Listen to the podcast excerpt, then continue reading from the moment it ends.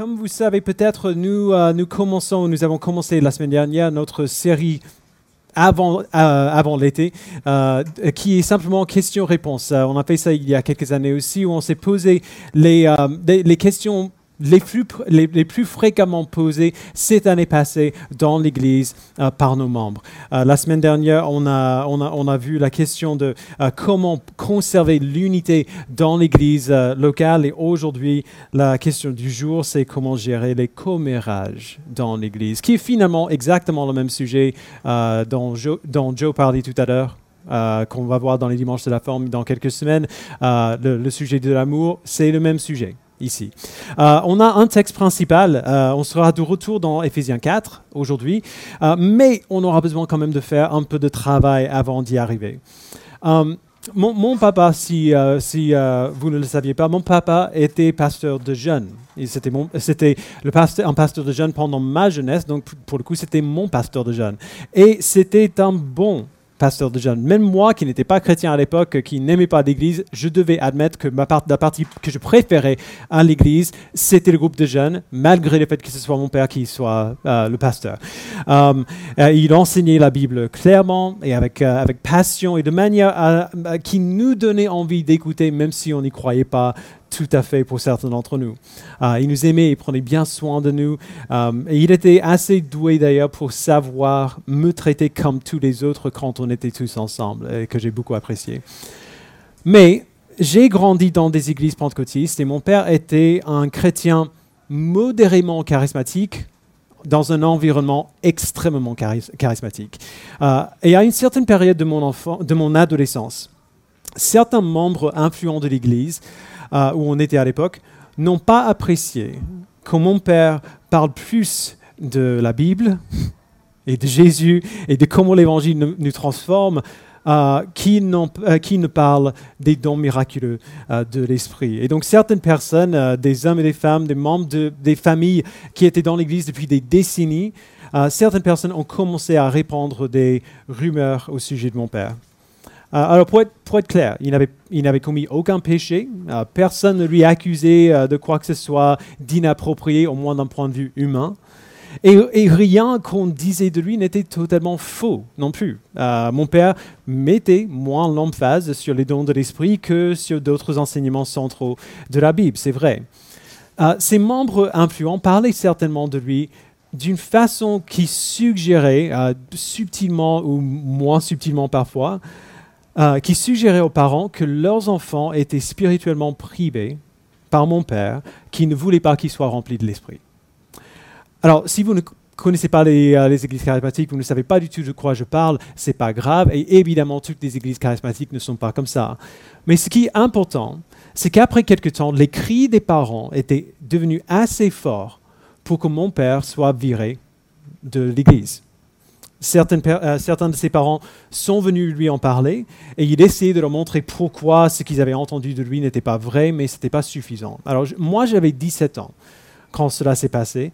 J'ai vu cette expérience détruire mon père, casser mon papa, que, je pensais être incassable. Euh, ce, n'était que grâce au soutien de l'Église on est allé après euh, qui s'en est sorti. Et mon père est toujours là d'ailleurs, presque 20 ans plus tard. Euh, j'ai vu ce que cela lui a fait euh, et pendant des années, j'ai détesté l'Église à cause de tout cela.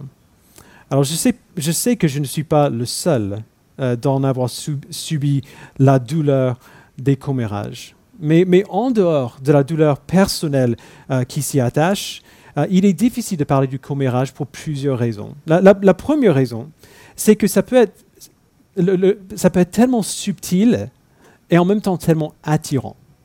C'est subtil parce qu'on peut commérer sans même s'en rendre compte. On peut, on peut faire sans faire exprès. Et c'est attirant parce que parce que c'est agréable. C'est euh, stimulant. Proverbe 18, euh, verset 8 dit Les médisances sont comme des friandises. Elles pénètrent jusqu'au tréfonds de l'être. Alors, nous qui aimons les friandises savons ce que ça fait de les manger, mais on sait aussi qu'il il y, a des résultats qui viennent avec. Euh, le, commérage est divertissant. C'est stimulant d'entendre une info sur quelqu'un qu'on ne devrait peut-être pas savoir, ou dont personne d'autre n'est au courant, parce que savoir cela nous rend un peu spécial. Et c'est stimulant aussi d'être celui qui partage cette info-là. Euh, ou alors, si on est en colère contre quelqu'un, le commérage, c'est un moyen excellent de tirer dans le dos de l'autre sans la gêne potentielle d'une confrontation. Et on se demande pourquoi les réseaux sociaux ne fonctionnent pas très bien. Euh, la, deuxième raison pour laquelle le commérage est un sujet difficile, c'est que tout le monde en est capable, euh, en est coupable. On a tous fait cela à un moment ou un autre. On est tous tombés dans ce piège. Et donc, puisque nous en sommes tous coupables, nous avons du mal à parler contre ce type de comportement parce qu'on se sent hypocrite en le faisant.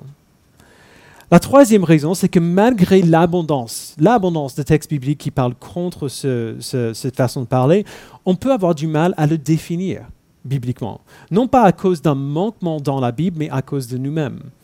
Il n'y a pas un seul bah, verset ou un passage unique auquel on peut aller euh, et dire voici ce que Dieu dit au sujet du commérage. Pour voir ce que la Bible en dit, il faut en fait aller à plusieurs endroits dans la Bible. Par exemple, le psaume euh, euh, chapitre 15, versets 1 à 3. Ô Éternel, qui séjournera dans ta tente Qui demeurera sur ta montagne sainte? Celui qui marche dans l'intégrité, pratique la justice et dit ce qu'il pense vraiment. Il ne calomnie pas avec sa langue, il ne fait pas de mal à son semblable, il ne jette pas le déshonneur sur son prochain. Euh, Proverbe 6, 16. Il y a six choses que l'Éternel déteste, et même sept dont il a horreur. Donc il fait une petite liste, et le dernier, le faux témoin, qui dit des mensonges et celui qui provoque des conflits entre frères. Lévitique 19, euh, verset 16, Tu ne propageras pas de calomnie contre ton peuple, ou parmi ton peuple. Jacques 4, verset 11, Ne dites pas du mal les uns des autres, frères et sœurs. Proverbe 25, verset 9, Règle ton différend avec ton prochain et ne va pas, ne va pas révéler les confidences d'un autre, sinon il pourrait l'apprendre et t'injurer et tu perdrais définitivement ta bonne réputation. Ou alors Romains 1, verset 28 à 30, euh, Dieu les a livrés à leur intelligence euh, déréglée, de sorte qu'ils commettent des actes, indignes. Rapporteurs, ils sont aussi médisants. Et ainsi de suite. Il y a des tonnes et des tonnes, et des tonnes de versets qu'on pourrait citer. Vous voyez ce que je veux dire? La Bible en parle pas mal, mais, mais, mais voici la chose difficile. Il est vraiment facile de prendre un de ces versets individuellement et de dire, mais je fais pas ça quand même. C'est pas ça qui c'est pas ça que je fais. Puisqu'il n'y a pas un passage unique dans la Bible où on peut aller pour construire tout l'argument contre le commérage, on cherche constamment un échappatoire. Et les dégâts euh, que cela fait sont énormes. Tout le monde qui a été dans cette situation connaît les dégâts des, commérages. C'est une des sources les plus fréquentes du conflit dans l'Église. Alors, je vais vous donner une définition du commérage que j'aime beaucoup, qui ne vient pas de moi, euh, mais qui prend en compte l'enseignement général de la Bible à ce sujet. Je l'ai trouvé euh, dans un article euh, d'un pasteur qui s'appelle Matt Mitchell. Il définit le commérage comme partager de mauvaises nouvelles derrière le dos d'un autre à partir d'un mauvais cœur. Alors on va, on va, le prendre petit à petit, et j'en prends pas mal de son article ici aussi. Le commérage, déjà, c'est partager de mauvaises nouvelles. Alors ça, ça peut signifier euh, euh, plusieurs choses. D'abord, ça peut signifier partager des informations qui sont fausses ou qui sont médisantes. L'histoire est peut-être fausse et tu sais qu'elle est fausse, dans quel cas ce n'est pas seulement le commérage, mais la médisance mensongère que la Bible condamne abondamment, bien sûr. Ça, c'est facile. Tout le monde peut comprendre pourquoi on ne devrait pas faire ça. Pourquoi la médisance mensongère serait dangereuse.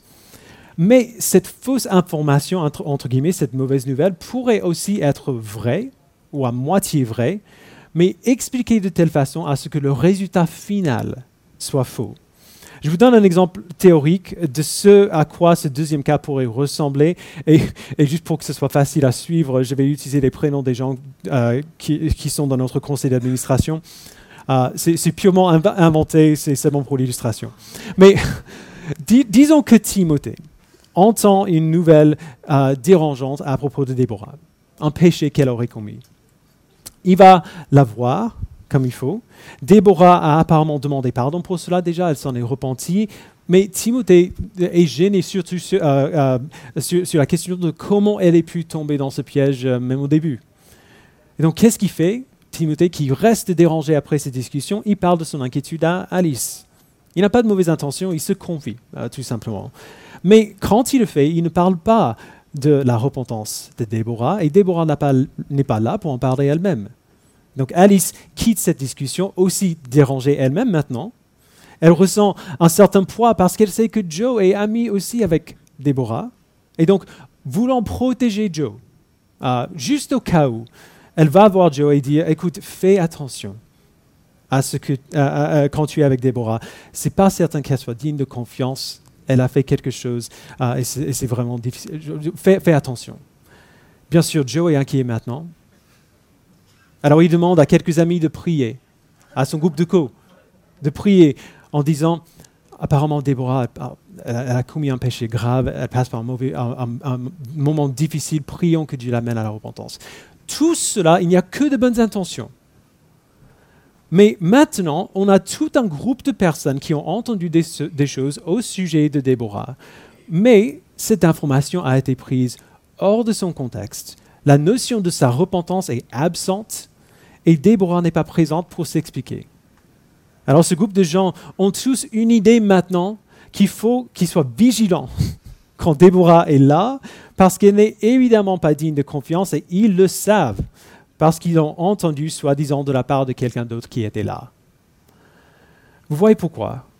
Ce type de situation est dangereuse. C'est ça que fait les rumeurs, c'est ça que fait le commérage. Même si l'info est vraie, au moins au début, même si l'info est vraie, le commérage donne forcément un relooking à la vérité. Elle lui elle lui fait passer par le traitement des réseaux sociaux. Il efface la possibilité de nuance ou de subtilité ou d'explication et il dépend les gens de manière injuste. Il porte atteinte à leur réputation et tout ce temps, la personne concernée n'est même pas là pour en, euh, pour en parler, pour s'expliquer. Ce genre de choses arrive tout le temps tout le temps. Ça n'arrive pas toujours que ça soit amené jusqu'à une conclusion aussi extrême que celle que j'ai décrite, mais ça arrive tout le temps. C'est arrivé de nombreuses fois dans l'Église cette année, ça arrive encore aujourd'hui. Alors à chaque fois qu'on en parle, euh, pas qu'on en parle, mais qu'on parle les uns aux autres tout simplement, il y a certaines questions qui devraient être au-devant de nos esprits. Est-ce que cette histoire est vraie et comment est-ce que je le sais? Après, est-ce que c'est mon histoire? Est-ce que c'est mon histoire à raconter? Est-ce que cette histoire constitue une mauvaise nouvelle? Et comment est-ce que je me sentirais si on disait cela à mon sujet? Et c'est pour ça d'ailleurs qu'on parle de mauvaise nouvelle. On ne dirait pas que c'est du commérage de dire à quelqu'un Ah, bah, Florian a bien chanté. Euh, euh. ah oui, oh, j'étais pas là, j'ai pas entendu. Oh, il faut, elle a, une voix merveilleuse. Ça, c'est pas du commérage. Parce, euh, je pense qu'elle serait gênée. Enfin. Ça, c'est pas une mauvaise nouvelle, c'est une bonne chose qu'on dit. Et donc, si on dit des choses complémentaires comme cela, il n'y a personne qui va, euh, qui, va qui va dire quoi que ce soit. Mais commérer, ce n'est pas ça. C'est partager de mauvaises nouvelles. Deuxièmement, derrière le dos de la personne concernée. Cette personne n'est pas là pour en parler elle-même, ou s'il y a deux personnes concernées, elles ne sont pas toutes les deux présentes, et on reviendra à cela aussi tout à, l'heure. Alors les questions ici sont aussi simples à poser. Est-ce que la personne concernée est là, ou est-ce qu'elles sont tous ici? Et pour le pousser un peu plus loin, est-ce que je raconterais cette histoire si la personne était là? Est-ce que j'aimerais que quelqu'un parle ainsi à mon sujet si je n'étais pas présent? Alors, évidemment, évidemment, il y a des moments où on doit parler des gens qui ne sont pas présents, euh, même si c'est une mauvaise nouvelle. Ce n'est pas du commérage de signaler un crime à la police. Ce n'est pas euh, du commérage de prévenir quelqu'un au sujet d'un individu dangereux. Euh, mais la plupart du temps, si on est honnête, ce n'est pas ça qui se passe. Donc, partager de mauvaises nouvelles derrière le dos d'un autre et dernièrement, à partir d'un mauvais cœur. Et c'est là où j'aimerais vraiment mettre l'accent pendant quasiment tout le reste de notre temps ensemble. Parce que dans, son, article, Mitchell dit quelque chose de, frappant. Je cite Les Écritures ne, fournissent pas une définition du commérage en un seul passage.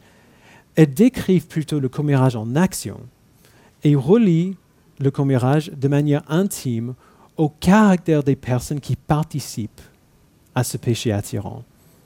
La Bible se sert souvent du mot commérer ou critiquer pour décrire un type de personne plutôt qu'un simple mode de communication. On pourrait trouver cette citation un peu dure parce que genre, nous, on sait, euh, on peut se souvenir des moments où on a fait cela et on pense que nos motivations étaient bonnes. on essayait d'aider. Alors peut-être que euh, ce n'était pas sage, peut-être qu'on a fait une gaffe, mais ce n'était pas un péché. Il y a quand même un problème avec ce raisonnement. Écoutez comment l'apôtre Jacques le dit. Jacques 1, verset 26. Si quelqu'un parmi vous croit être religieux alors qu'il ne tient pas sa langue en bride, mais trompe son propre cœur, sa religion est sans valeur. Une personne qui grandit dans la sainteté, qui grandit dans, sa ressemblance à Christ, apprend à maîtriser sa langue à parler de manière appropriée, au moment approprié, dans le contexte approprié. Parce que si on ne peut pas maîtriser sa langue, on trompe propre euh, son propre cœur.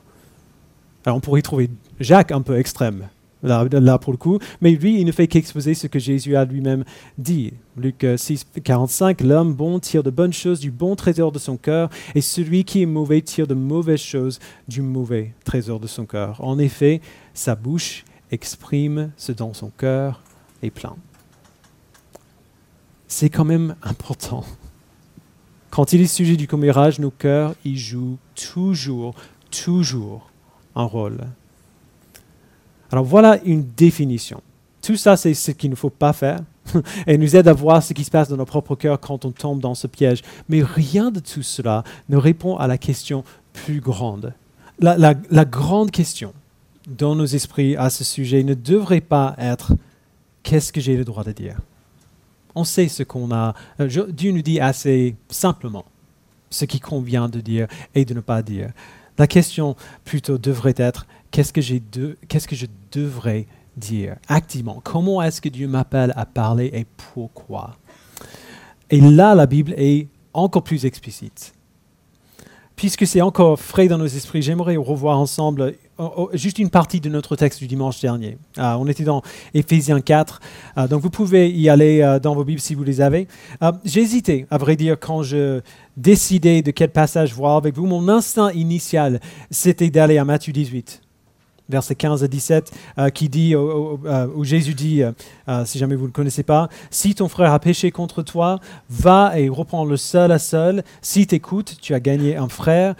Mais si t'écoutes pas, prends avec toi une ou deux personnes afin que toute l'affaire se règle sur la déclaration de deux ou trois témoins. S'il refuse de les écouter, dis-le à l'Église. Et s'il refusait aussi d'écouter l'Église, qu'il soit à tes yeux comme le membre de notre peuple et le collecteur d'impôts. Euh, la, raison pour laquelle j'ai décidé de ne pas venir ici, Enfin, si, on, est venu, mais, euh, mais euh, euh, pour laquelle j'ai décidé de ne pas passer trop de temps ici.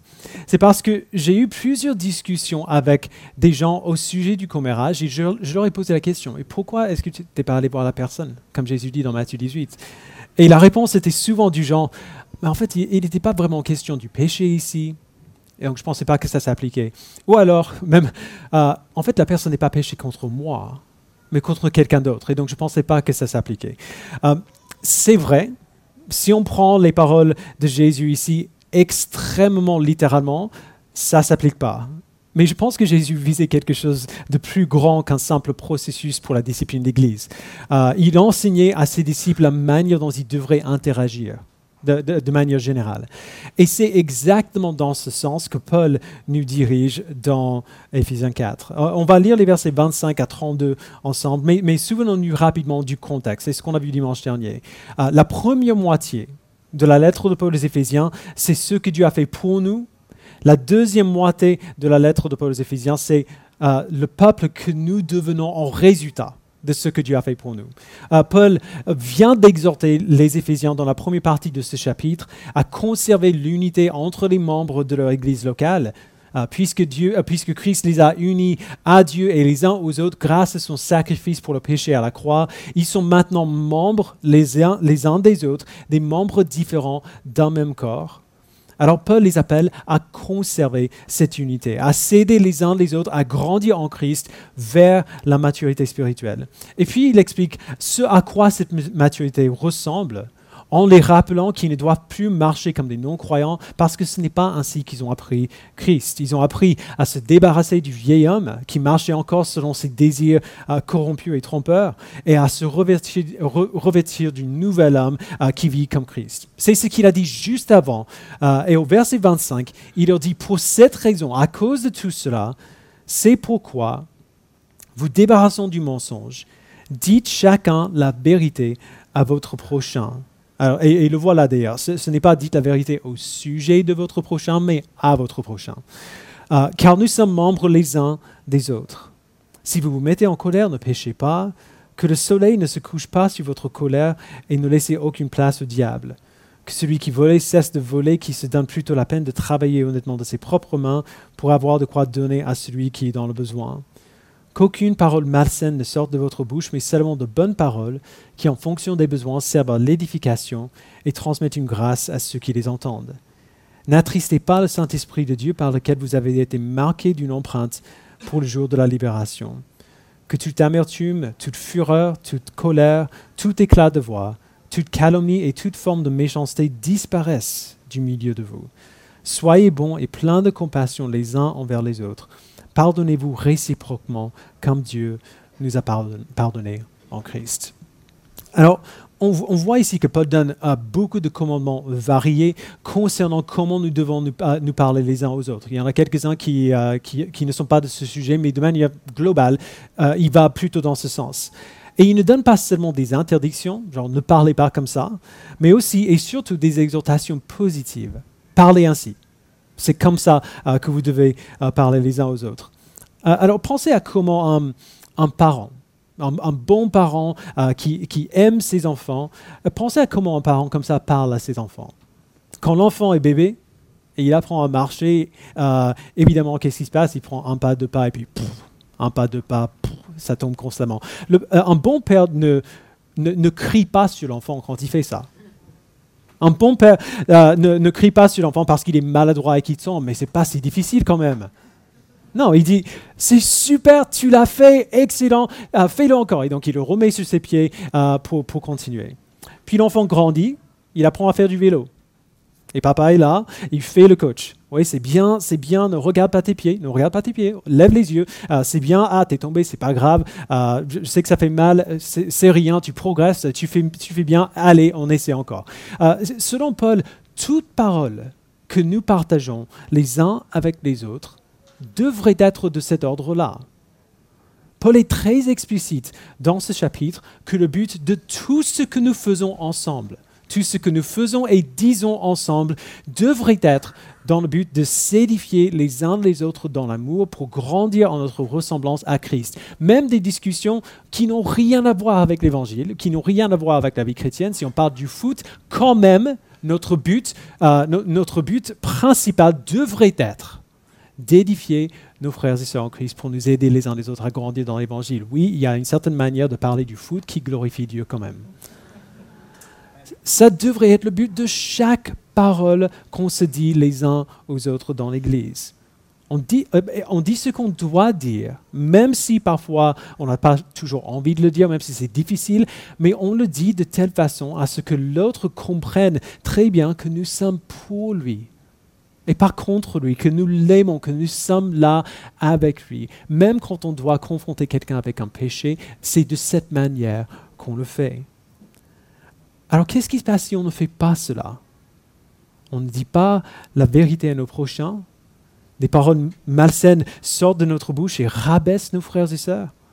On nourrit de l'amertume et de la colère et de la méchanceté. Et euh, d'ailleurs, voilà au verset 31, la calomnie aussi. Il n'y a pas de pardon, il n'y a pas de réconciliation, il y a plutôt de la division. Alors, j'en ai pas parlé la semaine dernière, mais la division, c'est le résultat euh, euh, de, de, c'est le résultat si on ne met pas en pratique ce que Paul nous dit dans ce passage et dans, le chapitre qui a précédé. Euh, c'est le résultat si le commérage arrive au bout de ses, ambitions. La division est évidemment l'inverse de l'unité, et c'est de l'unité que Paul parle ici. Et malheureusement, ça arrive très fréquemment, et c'est presque toujours euh, lorsque quelqu'un est en désaccord avec quelqu'un d'autre, ou a été blessé par quelqu'un, mais ne gère pas sa blessure de la bonne manière. Quand on a un problème avec quelqu'un dans la communauté, et surtout qu'on ne veut pas que notre vie change, qu'est-ce qu'on fait? On commère, on répand des rumeurs, on essaie de faire que le reste de la communauté ait le même problème que nous. Ou au moins qu'ils doutent du caractère ou des intentions de la personne qui nous dérange. Pourquoi? Parce qu'on ne veut pas être seul. On ne veut pas que notre situation change. Mais le résultat dans l'Église est catastrophique. Principalement, même pas principalement à cause de la blessure que ça peut provoquer, mais principalement parce que c'est l'opposé total du corps de Christ que Paul nous décrit ici. Il n'est pas trop dur au sujet de la division dans ce texte, parce qu'il n'a pas besoin de l'être. Il parle de l'unité. Euh, euh, il parle tellement de l'importance capitale de l'unité qu'une interdiction de provoquer des divisions, ça va de soi. Mais il est bien plus explicite dans d'autres lettres. Euh, voici juste un exemple dans Tite, chapitre 3. Si quelqu'un provoque des divisions, éloigne-toi de lui. Après un premier puis un second avertissement. Sache qu'un tel homme est perverti et qu'il pêche en se condamnant ainsi lui-même. C'est fort. Et on devrait remarquer d'ailleurs que dans, dans, ces avertissements contre la division, il n'y a pas de note de bas de page qui dit sauf si votre colère est justifiée, sauf si vos inquiétudes sont justifiées c'est quand même grave parce que ça va à l'encontre du corps que, que, Dieu souhaite construire parmi son peuple. Ça va à l'encontre du réflexe que nous devrions avoir envers les autres membres de notre corps. Il devrait y avoir en nous une générosité instinctive les uns envers les autres, un désir d'agir pour le bien et pour la croissance de nos frères et sœurs en Christ. Et c'est pour cela, verset 29 encore, qu'aucune parole malsaine ne sortent de votre bouche, mais seulement de bonnes paroles qui, en fonction des besoins, servent à l'édification et transmettent une grâce à ceux qui les entendent. Alors voici qu'on revient à ce qu'on disait avant. Souvent, on va devoir parler des sujets et des situations spécifiques dans l'Église. Et ces situations ne seront pas théoriques, mais concerneront de vraies personnes. On doit parler de telle façon à ce que cette personne soit édifiée, qu'elle reçoive la grâce pour poursuivre Jésus-Christ. C'est ça le but. Et quand on fait ça, il faut que la personne soit là. Ça, ça semble bête de le dire, mais, mais nous voilà. Comment est-ce qu'on va nous édifier? Euh, comment est-ce qu'on va édifier notre frère ou notre sœur en Christ? Comment est-ce qu'on va leur donner de la grâce par nos paroles s'ils ne sont pas là pour entendre ces paroles? Comment le fait de parler à leur sujet plutôt que de leur parler à eux les édifie? Si c'est le but, on rate le cible si on essaie de leur édifier en parlant quand ils ne sont pas là. C'est pour cela que l'exhortation de Jésus d'aller parler directement à, un frère ou une sœur qui a péché fait sens. Si le but n'est pas une simple obéissance à une règle, mais nous édifier dans l'amour, puisque nous sommes membres du même corps, je ne pourrais pas faire cela si la personne concernée n'est pas présente pour être édifiée. Donc voilà l'exhortation positive. Il donne quand même une exhortation négative. Voici ce qu'il faut faire disparaître que toute amertume, toute fureur, toute colère, tout éclat de voix, toute calomnie et toute forme de méchanceté disparaissent du milieu de vous. Mais après, il donne un, autre contraire. Soyez bons et pleins de compassion les uns envers les autres. Pardonnez-vous réciproquement comme Dieu nous a pardonné en Christ. L'amertume est facile la colère est facile, la calomnie est facile. J'ai déjà dit la semaine dernière, mais évidemment, l'option de Paul, que, que Paul donne ici est plus douloureuse. C'est plus dur. La réconciliation est toujours douloureuse. Le pardon est toujours douloureux. Parler à la personne, surtout quelqu'un qui nous a blessés, plutôt qu'au sujet de cette personne, est difficile. Ce que Paul nous appelle à faire est bien plus dur que dire des choses en secret, en secret répandre des rumeurs, euh, commérer, tourner les autres contre leurs frères et sœurs en Christ. Ça, faire comme cela, euh, faire comme Paul nous appelle à faire, demande beaucoup de patience, beaucoup de sacrifice et beaucoup d'humilité. Ça fait mal. Mais c'était beaucoup plus douloureux, beaucoup plus difficile pour Jésus quand même de faire ce qu'il a fait pour nous, pour créer ce corps dont il est question ici. Le sacrifice qui demande de nous, la douleur qui nous euh, qui demande de nous euh, d'encaisser, euh, qui nous demande d'encaisser par moment, la réconciliation qui est difficile n'est rien par rapport à ce que lui-même a subi pour nous réconcilier à Dieu et pour créer de nous ce corps. Et ce que Jésus a compris, et ce que Paul nous explique, c'est que même si les efforts que nous devons faire sont incroyablement douloureux, la douleur est préférable. La, difficulté est préférable. Le sacrifice est préférable. Mieux vaut subir la douleur de la réconciliation, aller parler directement à la personne plutôt qu'au sujet de la personne parce que les enjeux sont énormes. Ce n'est rien de moins que la santé et l'unité du corps de Christ dont cette personne est moi-même sa membre alors nous devons faire tout notre possible pour éviter la division et pour poursuivre l'unité dans notre façon de parler les uns aux autres et les uns des autres. Et si on entend quelqu'un qui parle d'une manière qui divise, si on entend quelqu'un qui, même qui frôle la ligne euh, du commérage, il faut arrêter ces discussions, encourager notre frère ou, ou sœur à aller parler à la personne concernée, justement afin de les édifier.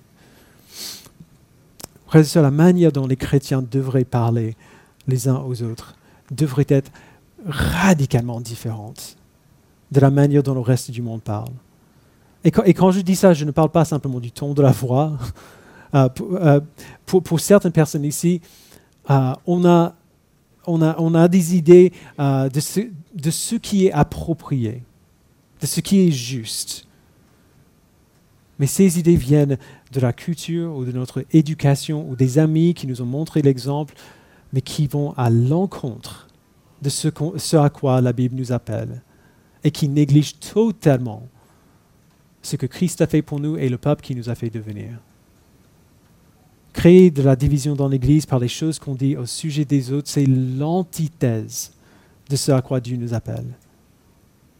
Il nous appelle à réfléchir à ce qu'on dit, à comment on le dit et à pourquoi on le dit. Et oui, il nous, appelle à réfléchir à, à qui on le dit aussi. Pourquoi? Parce que nous sommes tous membres les uns des autres. Grâce à ce que Christ a fait pour nous unir les uns aux autres. Appelés à nous édifier les uns les autres dans l'amour. Ma prière, euh, ça semble peut-être naïf de, de le dire. Mais ma prière, c'est qu'on n'entende plus jamais parler des rumeurs ou, du commérage dans, dans cette Église déjà et dans l'Église chrétienne de manière générale. Parce que ça voudrait dire que nous sommes en train de vivre en obéissance à ce que Paul nous ordonne de faire ici.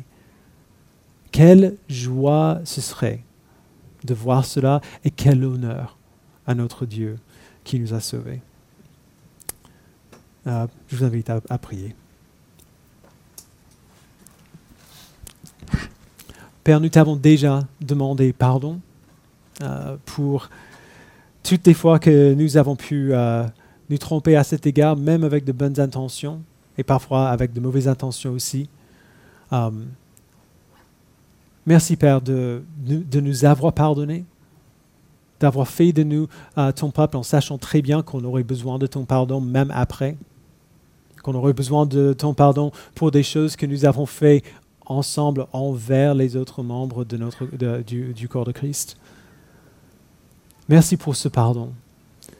Et maintenant, Père, que nous avons cette assurance de notre pardon, je prie que tu nous permettes de savoir en toutes circonstances ce qui convient de faire, de réfléchir avant de parler, de réfléchir au sujet de notre, notre contexte, l'histoire que nous sommes en train de, raconter et surtout du but de ces choses-là. Qui est-ce que je veux édifier? Est-ce que essayer d'édifier un frère ou une sœur va rabasser un autre? Aide-nous, Père, à avoir de la sagesse et avoir de la compassion pour tous les membres du corps de Christ, à mettre en pratique de manière rigoureuse ce que tu nous dis, et, comment tu nous dis de parler nous uns aux autres et nous uns des autres. Parce que l'enjeu est trop grand. Il n'y a pas un seul membre de ton corps qui n'est pas là, qui n'est pas là par ton intention. Il n'y a pas un seul membre de ton corps qui est là par accident. Puisque nous voulons prendre soin de nous-mêmes, et puisque, surtout puisque tu as fait une telle grâce à ton Église, permets-nous de faire la même grâce à tous nos membres. Au nom de Jésus-Christ, nous le prions. Amen.